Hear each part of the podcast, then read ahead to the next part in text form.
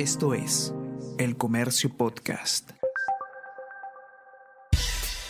Buenos días, soy Gladys Pereira, periodista del Comercio, y estas son las noticias más importantes de hoy, miércoles 20 de abril. Censurado exministro Hernán Condori ahora es asesor en el MINSA.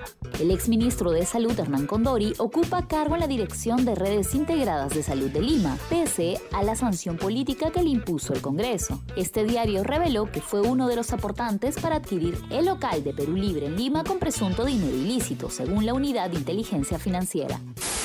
Castillo premia alcalde sindicado como uno de los jefes de red criminal. Juan Carlos Quispe Ledesma, sindicado por la Fiscalía como uno de los presuntos cabecillas de los tiranos del centro, estuvo prófugo más de 40 días y luego retomó el sillón edilicio en Huancayo. Se le investiga por cupos a comerciantes y participó en una ceremonia encabezada por el presidente Pedro Castillo.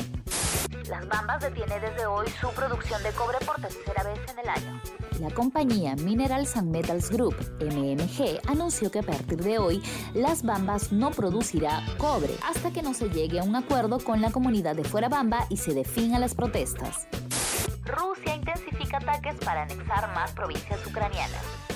Rusia lanzó decenas de ataques la noche de lunes al martes en el este de Ucrania, horas después de que Kiev anunciara el inicio de una gran batalla por el Donbass, región en la que Moscú centra sus esfuerzos tras casi dos meses. Golea al Manchester United y busca cuatro copas en la temporada. El Liverpool superó con autoridad de 4 a 0 al Manchester United por la jornada 30 de la Premier League desde el estadio de Anfield. Con este resultado, los dirigidos por Jürgen Klopp son los nuevos líderes del certamen inglés con 76 puntos, dos más que el Manchester City. El Comercio Podcast.